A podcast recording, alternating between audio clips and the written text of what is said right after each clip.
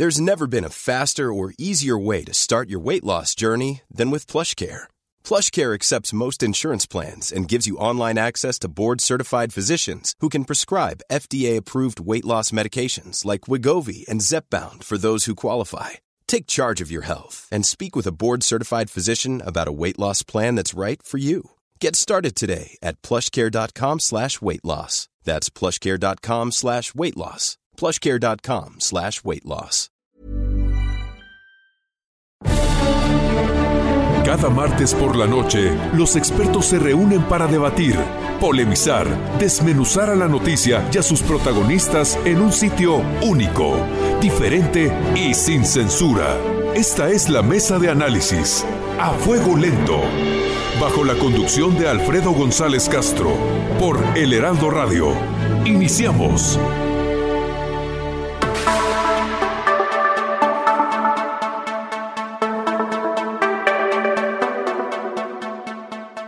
La vida no se trata de esperar a que pase la tormenta, se trata de aprender a bailar bajo la lluvia.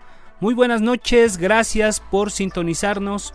Soy Alfredo González Castro y este martes, como cada semana, estamos transmitiendo desde la Ciudad de México por el 98.5 de su frecuencia modulada y también llegamos hasta Guadalajara, Jalisco por el 100.3, Tampico, Tamaulipas por el 92.5, Villahermosa, Tabasco por el 106.3, Acapulco, Guerrero por el 92.1 y el Estado de México por el 540 de la amplitud modulada. En Tijuana, Baja California, nos puede sintonizar por el 1700 de la amplitud modulada también. Y en el estado de Texas nos puede escuchar por el 91.7 de FM en McAllen y 93.5 en Bronzeville, allá en la Unión Americana. Bueno, pues como usted sabe, la mesa de opinión a fuego lento es un espacio de reflexión que sí, que siempre buscamos ir más allá de las noticias del momento para debatir y analizar asuntos de la agenda pública. Para eso contamos cada semana con un grupo de expertos. Esta noche hemos titulado a este espacio, a este programa, COVID-19, violencia intrafamiliar y estragos en la salud mental. El Consejo de Salubridad General determinó ayer declarar emergencia sanitaria por causas de fuerza mayor por la pandemia generada por el nuevo coronavirus, el COVID-19. La emergencia incluye siete medidas para frenar la propagación del virus. Entre ellas, quizá la más importante, sí la más, la más relevante, es la suspensión inmediata desde el 30 de marzo y hasta el 30 de abril de actividades, actividades, esto es muy importante, no esenciales en los sectores público, privado y social. Esta medida viene acompañada de la sugerencia reiterada por el subsecretario de Prevención y Promoción de la Salud, Hugo López Gatel, de quédate en casa, de que todos nos quedemos en casa. Pero, ¿cuáles son los efectos colaterales de esta cuarentena a la que hemos sido obligados los ciudadanos? Para analizar este fenómeno se encuentran en la línea telefónica Ruth Axelrod, directora en psicología clínica y psicoanalista por la Universidad Nacional Autónoma de México, expresidenta de la Asociación Psicoanalítica Mexicana y actual directora del Centro de Estudios de Posgrado. También se encuentra con nosotros, por obvias razones, vía telefónica, la diputada federal por Movimiento Ciudadano Marta Tagle. Y también damos la bienvenida a la doctora Alma Coset Guadarrama. Ella es especialista en derechos humanos enfocada a grupos vulnerables de la Universidad La Salle. A todas, gracias por estar con nosotros, gracias por tomarse el tiempo. Muy buenas noches, Alfredo. ¿Qué tal? Buenas noches, buenas noches a todas. Sí, muchas gracias. Bueno, pues Vamos a, escuchar eh, una pieza en donde nos dicen que este confinamiento ha provocado un incremento en la violencia hacia las mujeres.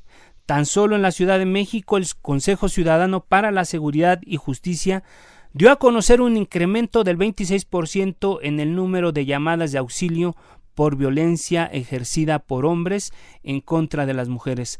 Vamos a escuchar esta nota que preparó nuestro colega eh, Jesús Espinosa y regresamos con nuestras invitadas. Luego de la activación de la fase 2 en la propagación del coronavirus en México, las medidas de restricción de movilidad se incrementaron y la permanencia de los menores escolares en casa a partir del pasado 20 de marzo llevaron a las familias a situaciones de tensión que derivaron en violencia. Ante esto, la secretaria de Gobernación Olga Sánchez Cordero emitió un mensaje a través de un video en sus redes sociales en el que invitaba a la población a la sana convivencia frente a la pandemia. Tú eres un factor importantísimo para mantener este espacio emocional sano, evitar la violencia en tu familia, propiciar un ambiente de paz, fomentar la convivencia armónica con los tuyos, prevenir los contagios, asistir y cuidar la salud de nuestros niños, de nuestros hijos, de nuestros abuelos, de nuestra pareja. No obstante, con el paso de los días, el entorno de confinamiento ha dado como resultado el incremento en las llamadas de auxilio de muchas mujeres víctimas de violencia, fenómeno que se refleja a nivel nacional. Tan solo en la Ciudad de México, el Consejo Ciudadano para la Seguridad y Justicia dio a conocer un incremento de 26% en el número de llamadas de auxilio por violencia ejercida en un 90% de parte de hombres en contra de mujeres. Al respecto, la presidenta del Instituto Nacional de las Mujeres, Nadine Gassman, reconoció en el espacio de Salvador García Soto en el Heraldo Radio la difícil situación que se vive al interior de muchos hogares.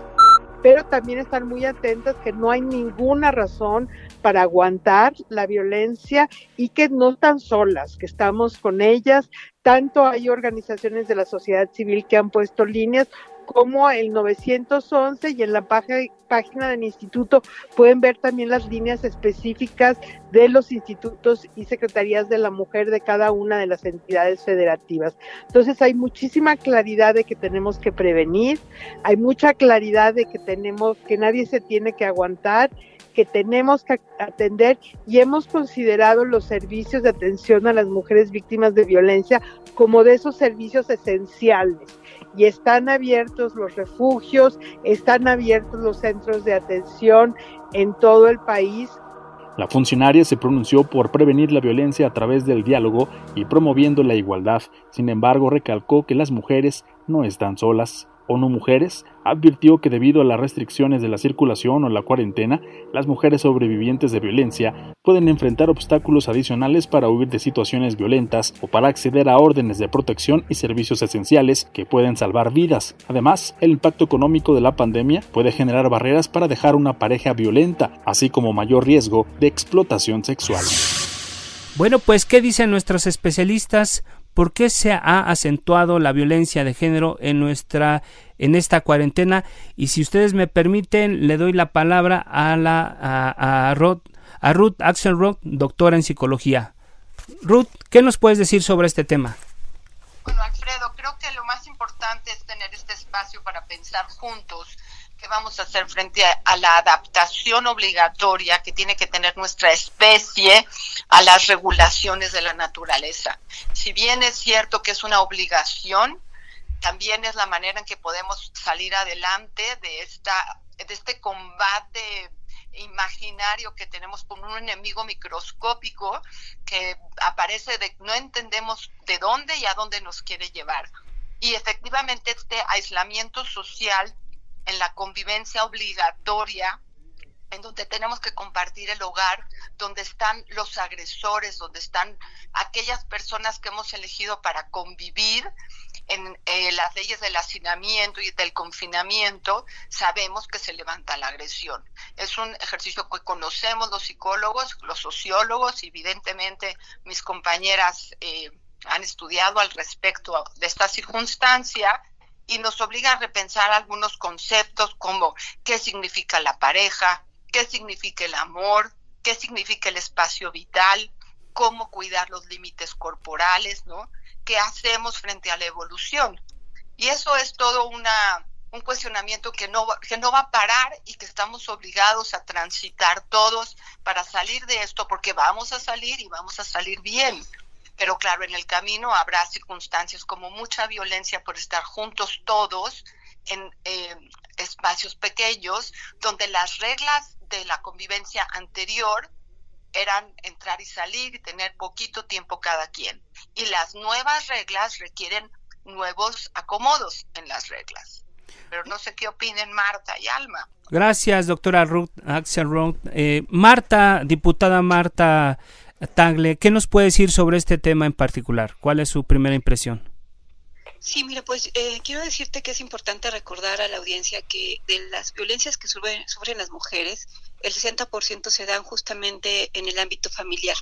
Y de cara a la emergencia sanitaria que ha sido declarada por parte del gobierno, es necesaria este aislamiento al interior de los domicilios de las personas. Y si a eso le sumamos que las cargas de cuidado, es decir, el de los niños y niñas, personas mayores, las personas que se encuentran enfermos, corren por cuestiones de género a cargo generalmente de las mujeres y son las mujeres las que no necesariamente han podido dejar de trabajar en, en sus trabajos fuera de casa por la situación económica que impera, pues todo esto genera mayor presión al interior de los, de los hogares porque las mujeres están sobrecargadas, tienen dobles o triples jornadas y además en un espacio donde generalmente o donde por lo menos el 60% de las agresiones han sufrido justamente en el ámbito de la familia.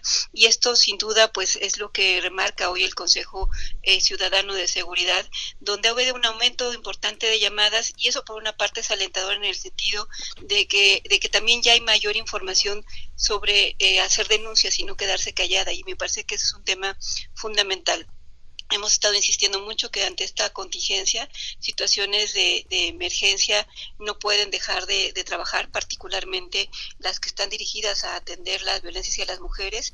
Y hoy también en la conferencia de las mañanas del presidente eh, eh, dejaron muy en claro que la, una actividad esencial que no debe parar son los refugios para mujeres víctimas de violencia. Y entonces es importante que las mujeres sepan que hay vías para denunciar, para ponerse a salvo, porque quedarse callado puede implicar una violencia mayor y un incremento muy importante, no solamente de las diferentes formas que viven la violencia de las mujeres, sino en particular la feminicida que es la que cuesta la vida de las mujeres y no queremos salir de esta contingencia teniendo un mayor número de mujeres asesinadas que incluso casos de, muertes por coronavirus. Por eso me parece muy importante poner este tema en la agenda pública, que las mujeres sepan que hay donde, donde se pueden atender de emergencia, que no se queden calladas, que busquen apoyo, que en caso extremo puedan acudir a los refugios. Desde el legislativo estamos insistiendo mucho en que se doten los recursos que no han bajado para los refugios porque sabemos que esta es una medida necesaria para poner a salvo la vida de las mujeres y e independientemente de la necesidad de, la convivencia familiar que se requiriera otros días, estos días y que pues sin duda eh, las psicólogas pueden eh, darnos más eh, elementos de cómo sobrellevar una mejor convivencia familiar que sepan las mujeres que no están pues obligadas a lo imposible y en situaciones de violencia eh, levanten denuncias y busquen salir del lugar donde hay conflicto. Gracias, diputada Marta Tagle. Pues ahora eh, eh, em, presento a la doctora Alma Coset, que es especialista en derechos humanos, enfocada a grupos vulnerables de la Universidad La Salle. Doctora Alma, ¿cuál es el diagnóstico de este confinamiento y qué efectos tiene esto sobre la convivencia familiar, sobre la, la relación de pareja, sobre el confinamiento? ¿Tiene, tiene daños colaterales? Eh, hola Alfredo, buenas noches, buenas noches eh, compañeras Marta, Ruth. Eh, mira, yo me sumo a lo que a lo que estaba comentando eh, Ruth acertadamente. definitivamente esta situación de contingencia por la que estamos pasando y que bueno, pues desafortunadamente ayer ya es una emergencia, va a elevar indiscutiblemente los índices de violencia familiar producto de una serie de factores, como ya lo mencionaba Ruth, y a esto agrego factores eh, endógenos eh, como es la crisis económica por la que seguramente pasarán eh, algunos, algunos miembros de la familia. Esto aunado a la falta de cultura para convivir en, como seres humanos va a generar indiscutiblemente el, alza en los índices eh, de violencia. Y esto lo podemos observar antes justamente de la contingencia, en los dos primeros meses de este año, en donde eh, las, las denuncias o llamadas de emergencia, de acuerdo con datos de la Secretaría de Seguridad Pública, se elevaron en un 42%, en un 46% comparado con el año anterior. Esto es solamente en los dos primeros meses de este año. Estamos hablando de enero y febrero. Ahora bien, si consideramos, eh, y de acuerdo con un poco las... Eh, los pronósticos eh, que desde los estudios que hacemos de la Salle eh, consideramos que en, en, marzo y abril seguramente habrá un aumento del, del 92%. Esto es lo doble de los dos primeros eh, meses comparado con eh, el año anterior, es decir, un 92% de incremento comparado con el 2019. Y esto eh, definitivamente nos hace repensar eh, y eh, las estructuras que tenemos, las estructuras sociales y por, y por supuesto las estructuras institucionales, los espacios y las reglas de convivencia, como ya lo decía Ruth, eh, pero no solamente eso, sino también nos hace repensar eh, la cuestión de la política pública eh, que está implementando el Estado. no es solamente acudir a los refugios y mantenerlos abiertos, porque recordemos que estamos en un, en un momento de mantenernos en casa. Esa, ese es el mensaje que nos dio nuestro secretario de Salud, quédate en casa. Ahora, estamos conviviendo o vamos a convivir, o la víctima va más bien a convivir 24 horas con su agresor esto le va indiscutiblemente a impedir levantar el teléfono y solicitar ayuda. Entonces, hay que, hay que repensar esta situación y ante una llamada, no es una llamada que, que hagan y cuelguen.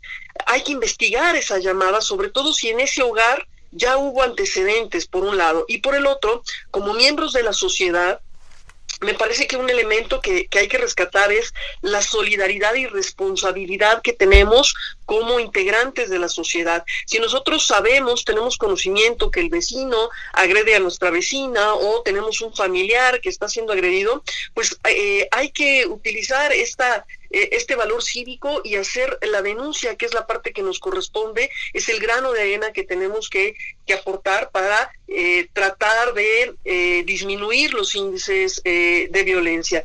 Y, por supuesto, la institución, las instituciones, desde sus trincheras, tienen que repensar las estructuras. como bien, por ejemplo, lo, lo, ha hecho el estado de, de Oaxaca, creando eh, escuelas en donde se reeducan a los varones, en donde se les enseña que la violencia no es una cuestión natural o común, ¿no? E, es, es, eh, es un acto en donde se daña eh, al, y eso lo, seguramente lo puede profundizar mejor Ruth, se daña al sujeto desde su eh, desde su psique eh, que hace que transforme eh, actitudes y haga comunes ciertas, ciertas conductas que no lo son. Y, bueno, pues aquí hay que poner mucha atención. Regreso a los índices que marca la, el, secretario ejecutivo de la Secretaría de Seguridad. hay que poner mucha atención en estados como, por ejemplo, la Ciudad de México, Nuevo León y Guanajuato, que simplemente de enero a febrero del 2020 eh, tuvieron eh, el índice de llamadas de emergencia más elevados en, en el tipo de violencia familiar. Y aquí hay que distinguir porque esta violencia familiar eh, no se encasilla exclusivamente a la mujer. En, en, un hogar y, en el concepto, en, en la construcción que tenemos ahora de familia, ya no es la mamá, el, el papá y los hijos. Eh, las familias ahora son muy distintas, se construyen de una manera muy diferente y en este sentido hay que considerar que la violencia no va solamente dirigida a la mujer, también puede ir dirigida hacia los niños, niñas, adolescentes y sobre todo a las personas de la tercera de la tercera edad. Y en este sentido, las cifras de violencia familiar contra este sector en particular están invisibilizadas, como también lo están las políticas públicas, como también está eh, la indiferencia de nosotros como miembros de la sociedad para proteger a estos eh, contingentes. De acuerdo con estas cifras, la violencia familiar ocupa los primeros índices, eh, de acuerdo con estas estadísticas, seguido de la violencia contra la mujer y el abuso sexual, de tal manera que esta violencia familiar no sea exclusivamente contra la mujer. Y eso es, eso es un punto que tenemos que, considerar. Estamos, gracias, gracias doctora Alma Coset, estamos viviendo un momento crucial, único, inédito, sobre todo en la sociedad mexicana, en el mundo entero, estamos viviendo una situación completamente atípica.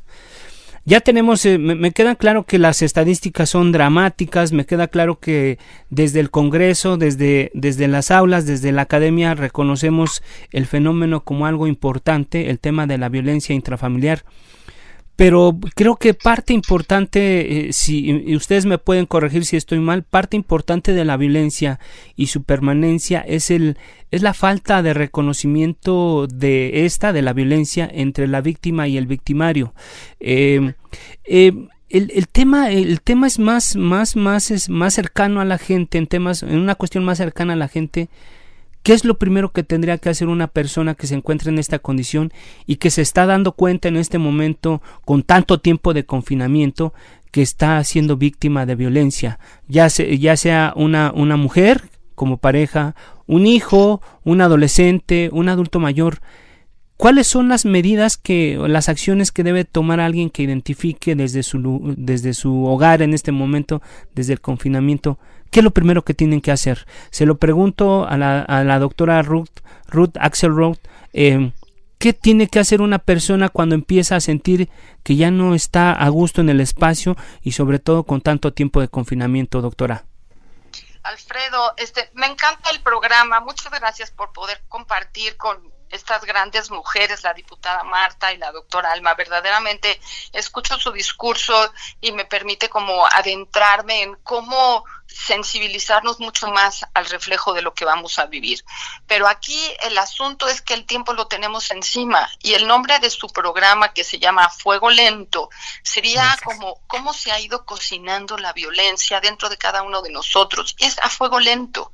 No es un ejercicio que aprendemos en un día, tiene que ver con la continuidad de la cultura, con la identificación con las personas con las que yo crecí o con los mitos de mi, de mi familia, si ser mujer o ser hombre implicaba estar empoderado. Yo no sé por qué no hemos metido en la línea de la agresión doméstica, que a veces las mujeres podemos ser mucho más bravas que los hombres, ¿no? Y, y nos faltaría también un comité de hombres que se quejen de la violencia que ejercemos las mujeres, que es diferente a la de los hombres, efectivamente.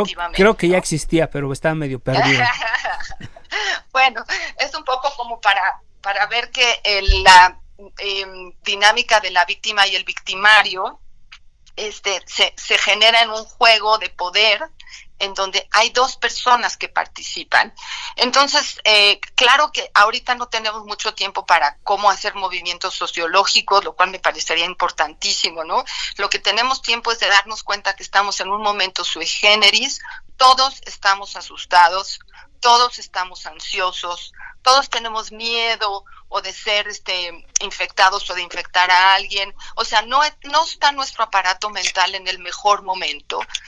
Las cosas pequeñas las vamos a aumentar, quizá no pongamos atención en lo que dicen los otros, nos centramos demasiado en la angustia personal que nos es difícil reconocer, pero creo que es mejor que hablemos de que estamos sintiéndonos vulnerables. Y cuando uno está vulnerable, tiene reacciones diversas que no conoce. Nos salen aquellos demonios que estaban guardados, los demonios de la locura, los, los demonios de la ofensa, los demonios de la infancia, ¿no? Entonces, ¿cómo prevenimos?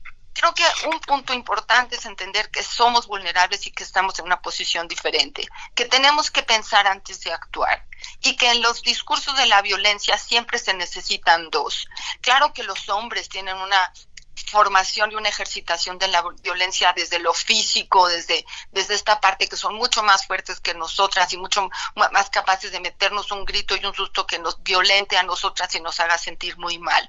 Pero la palabra prevención, si voy a tener que estar 30 días con estas personas que yo elegí, que son mi familia, y que tengo que estar ahí, yo sé que estoy vulnerable y soy vulnerable. Entonces, tener cuidado de no participar en las dinámicas de siempre porque en las de siempre tengo esas respuestas que a mí me hacen sentir mal, ya sea que el otro me violente o que yo violente al otro. Entonces, prevención, prevención, prevención. Atención a la vulnerabilidad en la que estamos ahorita, ¿sí? Y cuando eh, se habla de pedir ayuda o de hacer una llamada, entender que no necesariamente voy a divorciarme o a meter alguna circunstancia difícil en mi casa, sino que voy a pedir ayuda para este momento, parar lo que está sucediendo. Eh, veía que hay este tipo de asistencia social, creo que es en Chile, en donde en las farmacias, que son los espacios que van a quedar abiertos por 30 días, de forma facilitada en nuestra ciudad, podía haber siempre alguien que atendiera la circunstancia de violencia familiar. A lo mejor podríamos en este ratito de estos 30 días, permitir una ayuda que no fuera solamente una llamada al gobierno, sino instancias intermedias donde las mujeres o los hombres o los niños pudieran participar y sentirse resguardados por un tiempo para ayudar a romper la dinámica de la violencia que se da dentro del aislamiento social. Y bueno, esta eh, constante idea de estar, estarse pensando a uno también como responsable de este lugar para tratar de evitar estos conflictos que van a ser imposibles de evitar. Nunca hemos estado 30 días en el mismo lugar con las mismas personas. ¿Qué cosa? Pues, sí, es un trabajo. Gracias, eh, doctora Ruth, Axel Ruth. Vamos eh, cerrando la, primera parte de este bloque. Muchas gracias, doctora. Bueno, eh, tenemos dos minutitos, este, diputada Marta Tagle, para ir cerrando desde el Congreso cómo, cómo están viendo esta situación. Y bueno, pues ustedes que tienen esta responsabilidad de ser representantes del pueblo, ¿qué, les qué recomendaciones hace a la gente que todavía va a estar un mes más en confinamiento en sus casas? Diputada. A mí me gustaría primero aclarar algo que me parece muy importante porque sin duda hacia el interior de la familia se viven muchas formas de violencia, particularmente contra niñas y niños y las personas adultas mayores, pero sí es importante diferenciar de la violencia de género que sufren las mujeres en razón de su género, cuando no cubren los roles que nos ha impuesto como sociedad y que además sí existe una violencia muy específica que ha sido dirigida contra mujeres, niñas y personas, mujeres adultas mayores que eh, pues además en situaciones de emergencia como la que estamos viviendo se concentra más porque además, insisto, el tema de la, del asunto de los cuidados se ha cargado particularmente en las mujeres y todo esto contribuye a que se generen más situaciones de conflicto al interior de las familias. ¿Qué recomendar al interior de las familias cuando se vive una situación de, de violencia? Pues sin duda buscar ayuda. Y buscar ayuda puede ser de múltiples maneras, no necesariamente a través de una llamada telefónica. Las propias autoridades y las organizaciones de la sociedad civil han echado a andar diferentes eh, aplicaciones y medidas para incluso, en el caso de la Ciudad de México, hacerlo por vía de mensaje de texto desde tu teléfono celular y eh, no necesariamente tiene que ser justo con las personas, con las autoridades, sino también eh, nosotros funcionamos mucho a través de redes de apoyo.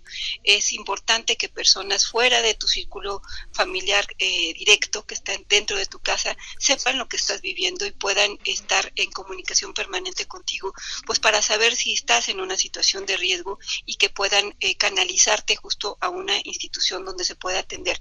La emergencia, insisto, sí implica el tema del aislamiento en casa, pero en situaciones de emergencia extrema, sí, sí es permitida, por supuesto, la salida y sí es sin duda necesaria la salida de las mujeres que se encuentran en riesgo eh, grave de poner en riesgo su vida por una situación de violencia, no es, no es recomendable permanecer ahí, no se va a solucionar eh, eh, simple y sencillamente dialogando cuando hay diferentes situaciones acumuladas de violencia al interior de la familia que se acrecentan en estos momentos de contingencia sanitaria. Es importante saber que hay alternativas para salir de casa cuando se presente una situación que pone en riesgo la vida de las mujeres y que no se eche en saco roto eso. Gracias, diputada Marta Tagle estamos ya en la recta final de este espacio. Doctor Alma Coset, dos minutitos para cerrar con un par de recomendaciones o una reflexión sobre esta situación. Doctora. Claro que sí. Gracias, Alfredo. Eh, mira, hay que entender que la violencia no es solamente física. Eh, tu pregunta de eh, cómo, cómo determinar que soy víctima o no de algún tipo de violencia, bueno, pues en, partir de que no es solamente la violencia física, eh, lo, cual es lo visible, sin embargo, eh, existen varios tipos de violencia de acuerdo con la ley y empezamos por una violencia sutil que va aumentando y esto es una violencia verbal. Las palabras tienen fuerza y son eh, elementos que van a dañar al otro. Eh, ahora, ¿qué medios tenemos? Pues ya lo decía eh, acertadamente la diputada, existen mecanismos eh, legales que, como las órdenes de, de, protección, que son emergentes o preventivas, y, y en este sentido, pues tenemos, por ejemplo, la desocupación, la orden de desocupación inmediata del agresor, la prohibición de acercarse al domicilio, etcétera, etcétera. Y esto es bien importante porque desde la Organización Internacional de Juezas se crea eh, estoy hablando de estos, eh, de apenas de estos días, eh, una guía de actuación para los juzgadores, o más bien para las juzgadoras. y por ejemplo, dentro de estas medidas está solicitar de manera inmediata las órdenes de, de protección y en el caso, por ejemplo, los juicios de alimentos, la consignación inmediata eh, de los eh, de los billetes respectivos, ¿no? Entonces eh, sí existen mecanismos, evidentemente estar encerrados, quedarnos en la casa, pues nos va a impedir por el miedo a contagiarnos, por el miedo de caer con, con adquirir este virus, pues probablemente nos va a impedir acudir a albergues, pero bueno, pues existen las aplicaciones, como decía la, la, la diputada Marta, o las llamadas o el auxilio de, de alguna manera y ese es el compromiso que tenemos como, eh, como sociedad. ¿no? Estamos eh, viviendo esta violencia eh, producto de este patriarcado y de sutiles, estas formas sutiles de micromachismos desde la parte teórica del feminismo que generan daños en la sociedad y que van desquebrajando nuestro, nuestro tejido. Y bueno, la pregunta que yo haría a los amigos del auditorio, es cómo se han modificado las relaciones familiares durante la cuarentena por el COVID-19 y nuevamente agradezco a nuestros invitados. Vamos a un corte y regresamos. Regresamos. La polémica y el debate continúan. Está usted en la mesa de análisis a fuego lento con Alfredo González Castro por El Heraldo Radio.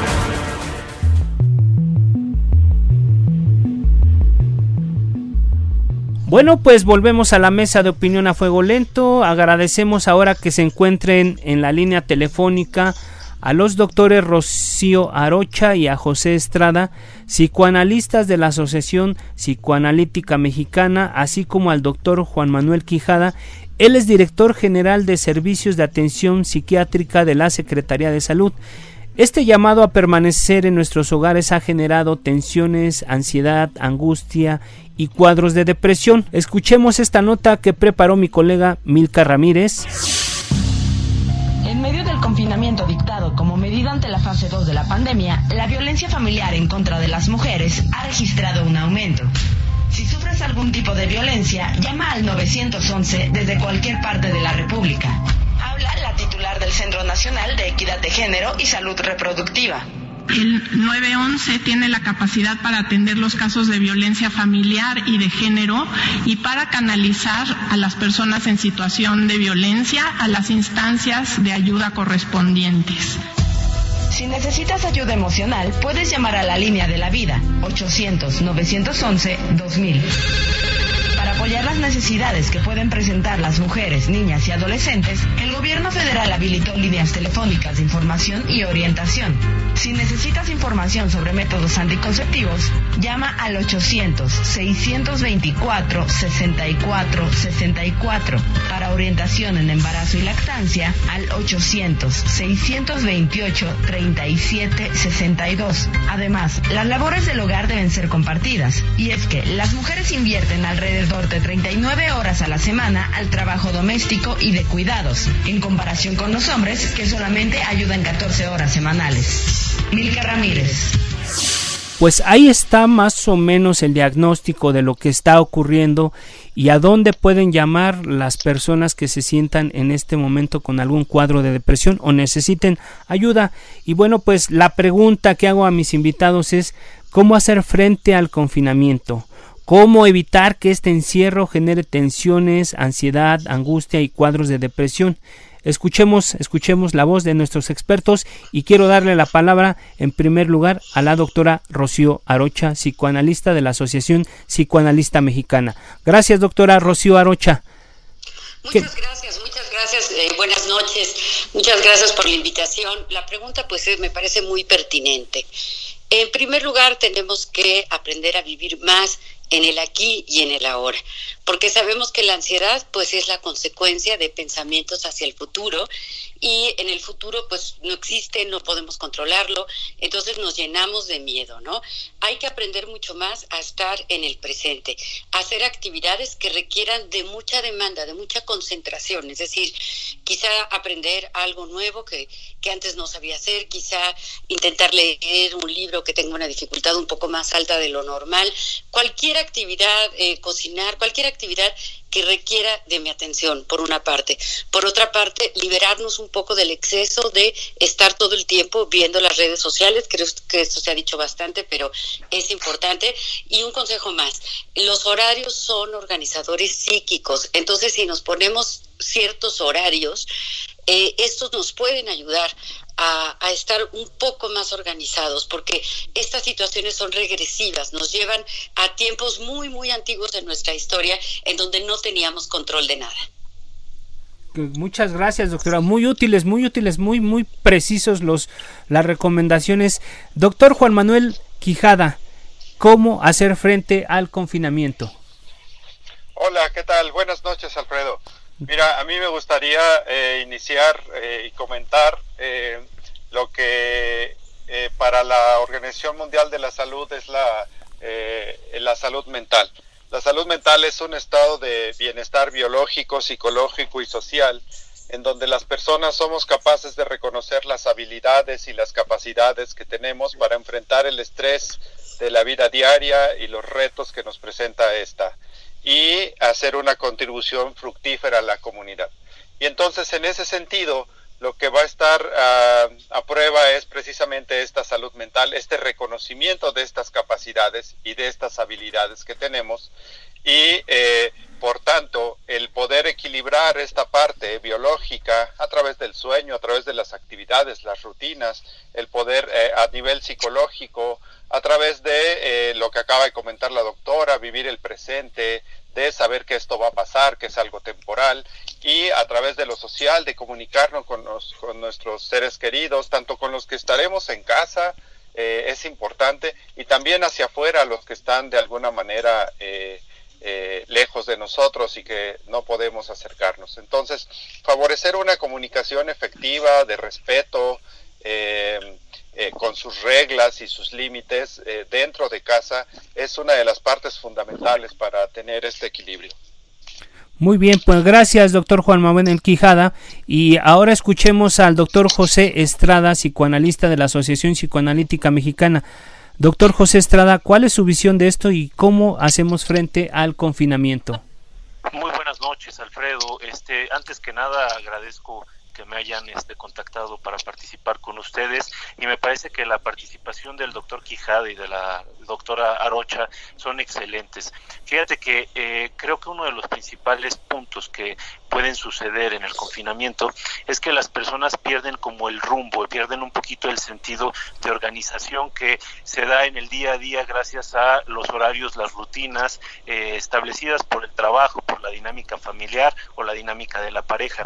Entonces, eh, creo que es muy importante tener en cuenta que aunque estamos recluidos, que estamos en un encierro voluntario para evitar contagios y tratar de controlar la propagación de esta enfermedad, no estamos atados de manos. Hay muchas cosas que podemos hacer, como bien señala el doctor Quija y la doctora Arocha, eh, podemos favorecer y fortalecer la comunicación, pero también podemos hacer muchas actividades dentro del hogar. Podemos darle un sentido a nuestras vidas a través de nuestras acciones en casa, con nuestros seres queridos y aprovechar esta oportunidad de estar en nuestro hogar para crecer como personas. ¿Qué podemos hacer? Podemos empezar a retraernos un poquito de información innecesaria. Yo recomendaría que nos eh, atuviéramos únicamente a las fuentes oficiales de información para evitar que eh, nuestro pánico se incremente, ¿no? Se empiezan a crear eh, miedos irracionales respecto al contagio a esta enfermedad, se empieza a creer en una especie de fin del mundo y esto para nada nos va a ayudar, ¿no? Tenemos que aterrizar muy clara la información que vamos a recibir y también aprender a filtrarla. Sobre todo tener en cuenta que esta crisis va a pasar tarde o temprano y que podemos eh, surgir de ella más fuertes. Es muy importante seguir haciendo actividades que le den sentido a nuestras vidas. De acuerdo, muchas gracias, doctor José Estrada. Y bueno, en realidad sabemos que, que este encierro está generando mucha tensión, cuadros de depresión, además de las actividades de lo que, lo que dicen ustedes es súper importante porque es como si estuviéramos un día habitual en, en, la calle, simplemente es generar actividades muy específicas por horarios y creo que una parte importante para, para promover o fomentar esta salud mental creo que es la actividad física. No sé ustedes qué opinen si, si en estos espacios de confinamiento también es muy, muy importante. Yo creo que sería bueno que ustedes que son especialistas nos digan, nos hagan saber esto. ¿Qué impacto tiene en la salud mental, la, la, la salud física, la actividad física? y cómo tendrían que resolverlo si la gente vive en espacios a veces tan reducidos, ¿no? Doctora Rocío Arocha, por favor. Sí, sí, claro, muchas gracias. Eh, yo tengo tres, tres eh, aportaciones, ¿no? Una, mente sana en cuerpo sano. Por supuesto que el cuerpo necesita de moverse y aunque el espacio sea muy pequeño, pues se puede poner un tapetito o una toalla y ahí hacer algo de, ejercicio, de flexiones, algún movimiento, desde luego, incluso poner dos o tres veces al día eh, una rutina, a lo mejor de 15 minutos, a lo mejor de 20 minutos. Hay un sinfín de, de clases que se pueden ver a través de la computadora, ¿verdad? De ejercicio, de algún tipo de yoga, de meditación. Hay que ponerlo y hay que ponerlo con un horario. Lo otro, para esta, esta situación de estar todo el tiempo con, con, los otros, ¿no? Hay que recordar que es importante darnos espacios. Yo entiendo muy bien que habrá personas que estén en espacios muy, muy pequeños, pero aún así, pues uno se va a la cocina y el otro se va a la recámara eh, por media hora, 40 minutos al día, obligatorios, ¿no? ¿Por qué? Porque necesitamos separarnos un poco, porque si no, la violencia eh, se empieza, se empieza a generar y, y se puede incrementar. Y el, el tercero,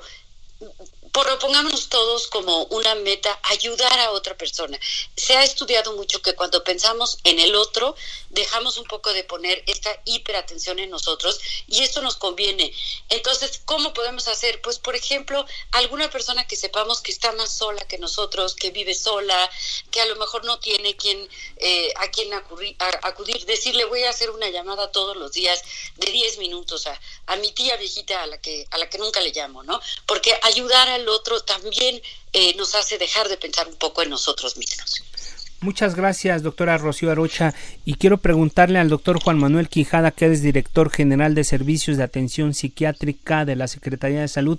Doctor Juan Manuel, ya lo decía el doctor José Estrada, la sobreinformación también es madre de, del pánico. ¿Qué recomendación, incluso usted como, como autoridad del ramo, eh, le haría a la gente, sí hay que estar pendiente, sí hay que estar al tanto de, la información que emite el gobierno, pero bueno, Ahora creo que, la gente se pasa más tiempo conectada a los teléfonos móviles, a las, a las benditas, entre comillas, redes sociales, y parecería que en lugar de, de ayudar, esto ha generado, ha, ha, acrecentado esta situación de pánico entre la población. ¿Cuál sería su recomendación, doctor Juan Manuel Quijada? Así es, Alfredo. Mira, eh, efectivamente ya lo eh, hemos comentado. Una recomendación importante es eh, definitivamente tomar las fuentes oficiales y que sea una o dos veces al día y de preferencia a la misma hora. Ahora, nosotros lo que vamos a poner a prueba aquí es nuestro sistema de alerta al peligro.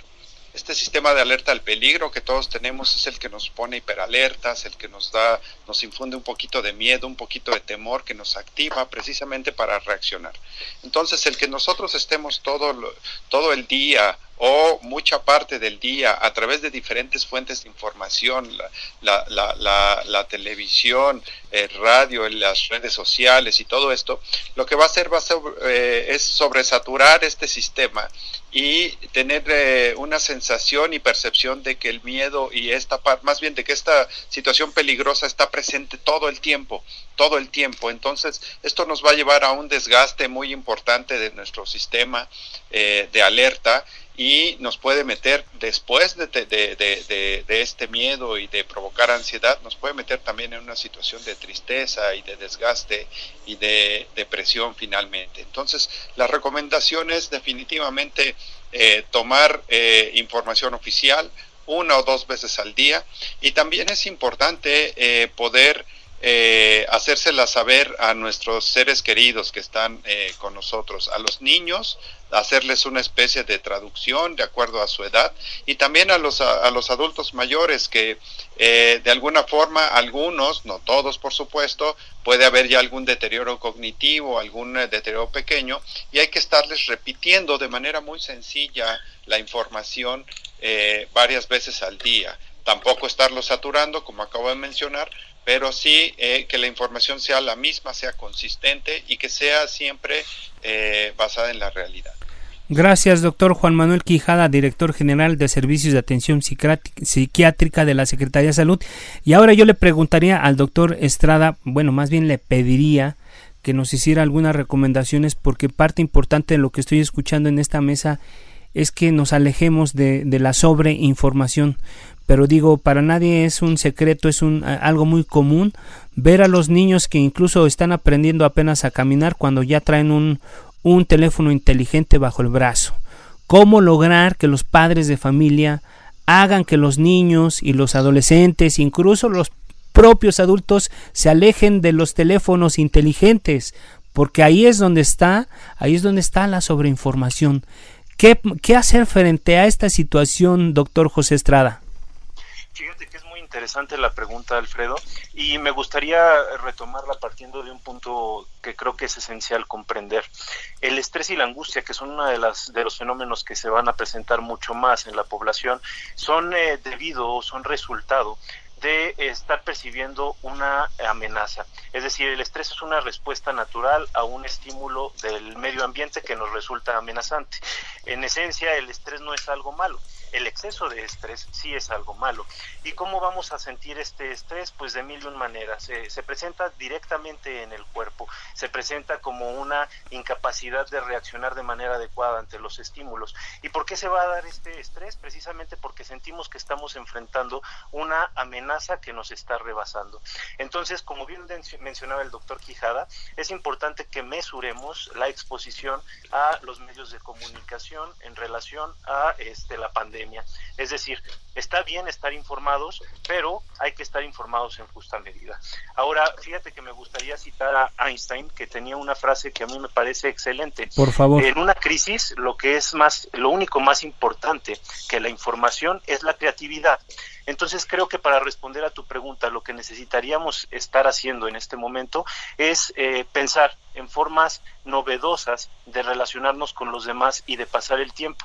Las redes sociales y la tecnología son una herramienta importantísima. Digo, hoy día es vital estar conectados a través de ellas y nos pueden permitir como una serie de facilidades que antes no teníamos. Por ejemplo, en estos, en estos espacios de confinamiento, en los departamentos pequeños de la Ciudad de México, no todos acceden a un jardín o a una casa grande, pero sí podemos tener un lugarcito en el cual podamos empezar a hacer una actividad física que además nos va a generar eh, eh, la producción de neurotransmisores que van a nivelar nuestro estado de ánimo.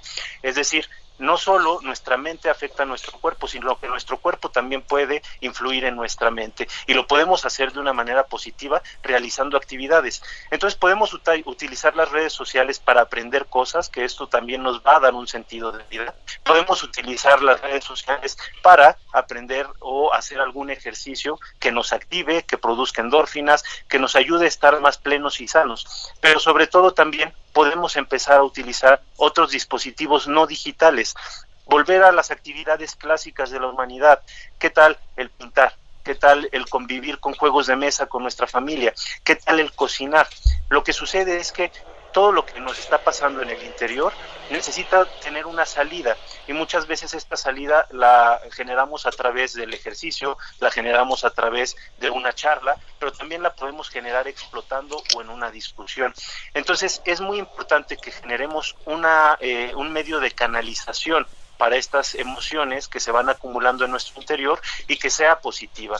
Muchas mamás de pacientes este, pequeños en estos días me han llamado porque se pelean mucho con sus hijos, eh, pues evidentemente la convivencia genera cierta tensión y hay que estar también muy al pendiente de eh, no caer en la cuenta de que nuestra relación está muy mal, de que nos estamos eh, llevando muy mal en casa, sino de entender que esto es debido a que estamos conviviendo demasiado y que tenemos que generar cambios para que esto no suceda. Es decir, tenemos que darnos un espacio, debemos de mantener una intimidad y un lugar personal para, este, de alguna manera, desconectarnos un poquito de los demás. Muchas gracias, doctor José Estrada. Bueno, eh, ya estamos casi en la recta final de este espacio. Eh, un minuto y medio, eh, doctora Rocío Arocha, para comentar, hacer una reflexión sobre este, sobre este tema, pero también a mí me gustaría plantear esto, pensando un poco en lo que decía que, que es importante ayudar. Pero bueno, antes, antes, antes de esta pandemia, pues la gente seguramente hablaba por teléfono, se comunicaba por el WhatsApp pero ahora lo que he visto yo, y no sé si ustedes eh, coincidan conmigo, es que son, son muy frecuentes las teleconferencias. Incluso he, escuchado de casos de familias que ya tenía mucho que no se veían y ahora se escuchan y se ven más por videoconferencias. ¿Qué tan bueno es esto para, para, para este precisa, precisamente para este tema del confinamiento? Nos alimenta el espíritu, nos alimenta el alma, nos, nos alimenta la psique. ¿Qué tan recomendable es esto, doctora Rocío? Y una reflexión ya para ir despidiendo. Sí, claro que sí. Eh, a mí me parece ultra recomendable, ¿no? Hay que enseñarles a veces, a lo mejor por el WhatsApp o por el teléfono, a las personas que no saben ah, eh, usar las videoconferencias, pues eh, la llamada con la camarita, ¿no? Para verse, porque pues eh, sí cambia si solamente escucho la voz o si solamente leo, así veo el rostro, si veo la cara, si veo incluso eh, la habitación donde está la persona que está hablando conmigo y a lo mejor le pregunto, oye, ah, ya vi que tienes un gatito que se ve por ahí que está caminando, ¿no? Eh, yo creo, y lo he visto, lo he sentido, ¿no? Como las llamadas que solían ser a veces un poco rutinarias, cómo estás, cómo vas, a lo mejor con alguna queja, ahora se están convirtiendo un poquito más profundas, un poquito más, más sentidas, un poquito más cercanas porque, porque claro, el miedo nos hace también ponderar y valorar todas aquellas cosas que sí tenemos. Entonces, creo que esto sí nos puede acercar a los otros, no de modo físico, pero sí de modo emocional. Por eso insisto en que no perdamos el contacto humano con el otro y en que pensemos cómo podemos comunicarnos con alguien. Si se puede por mensaje, ok, si se puede por teléfono también, pero si podemos hacer una videollamada, todavía mejor. Eh, hay abuelitas que me dicen, es que me habló mi nieto y entonces me enseñó cómo, cómo está el perrito o, o decir juegos con niños. En fin, esta cercanía es fundamental.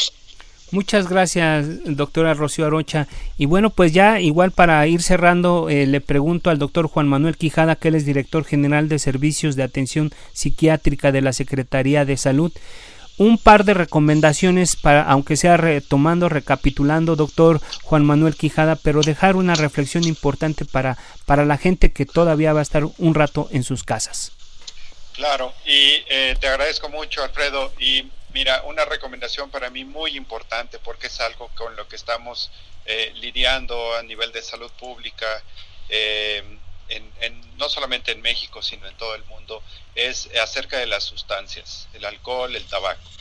Entonces, eh, mi recomendación final sería que precisamente este estrés y esta ansiedad y estos eh, síntomas o malestares que pudiéramos tener, que no los tratemos de bajar con alcohol y con tabaco, que busquemos ser moderados en el consumo de las sustancias, especialmente por ellas.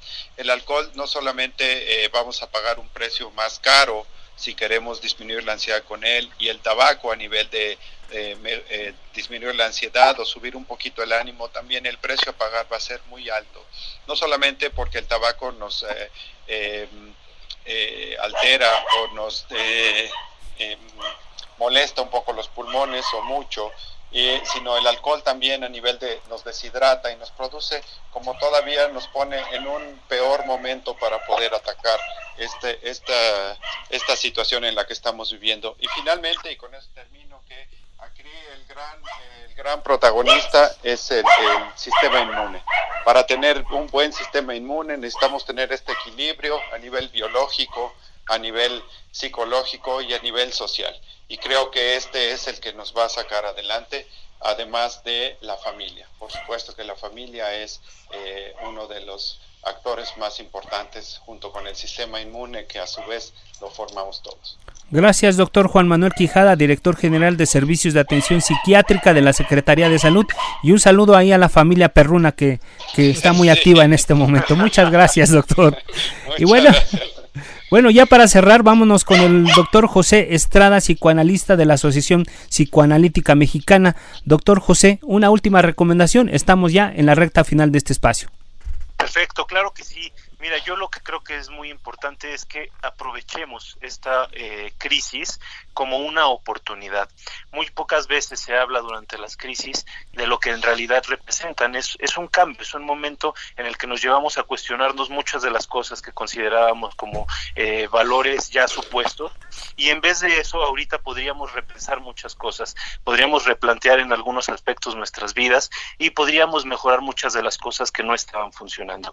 Creo que en realidad esta crisis es una oportunidad. Si la sabemos aprovechar, podremos salir adelante de ella renovados. Aprendan, aprovechen ahorita para eh, relacionarse mejor, para eh, eh, tener este momento de contacto con los que nos son queridos, nuestra familia, y que normalmente no los podemos ver.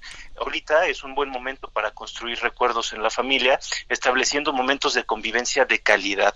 Y sí, sobre todo, no caigan en excesos, por ejemplo, en la comida, en la bebida, y en el fumar, ¿no? Porque eso lo único que va a hacer es incrementar el malestar. Muchas gracias, doctor José Estrada. Y bueno, pues no me queda más que agradecer a todos los especialistas que nos acompañaron esta noche en este espacio, porque yo creo que lo más importante es informar no solamente de las noticias, las noticias son muy importantes, pero, pero creo que parte, una obligación que tenemos nosotros como medios y sobre todo aquí en el Heraldo Radio es dar información de utilidad a la gente. Y bueno, pues no me resta más que agradecer a nuestros invitados e invitar a nuestros radioescuchas a que nos acompañe el próximo jueves a las 10 de la noche también a la mesa de opinión que tenemos en conjunto con nuestros colegas de la silla rota y también agradecer a todos los integrantes del equipo que hacen posible este espacio. Muy buenas noches y nos escuchamos el próximo jueves. Muchas gracias y hasta la próxima. La polémica por hoy ha terminado. Le esperamos el próximo noticia y a sus protagonistas en la mesa de análisis a fuego lento, lento por El Heraldo Radio, con la H que sí suena.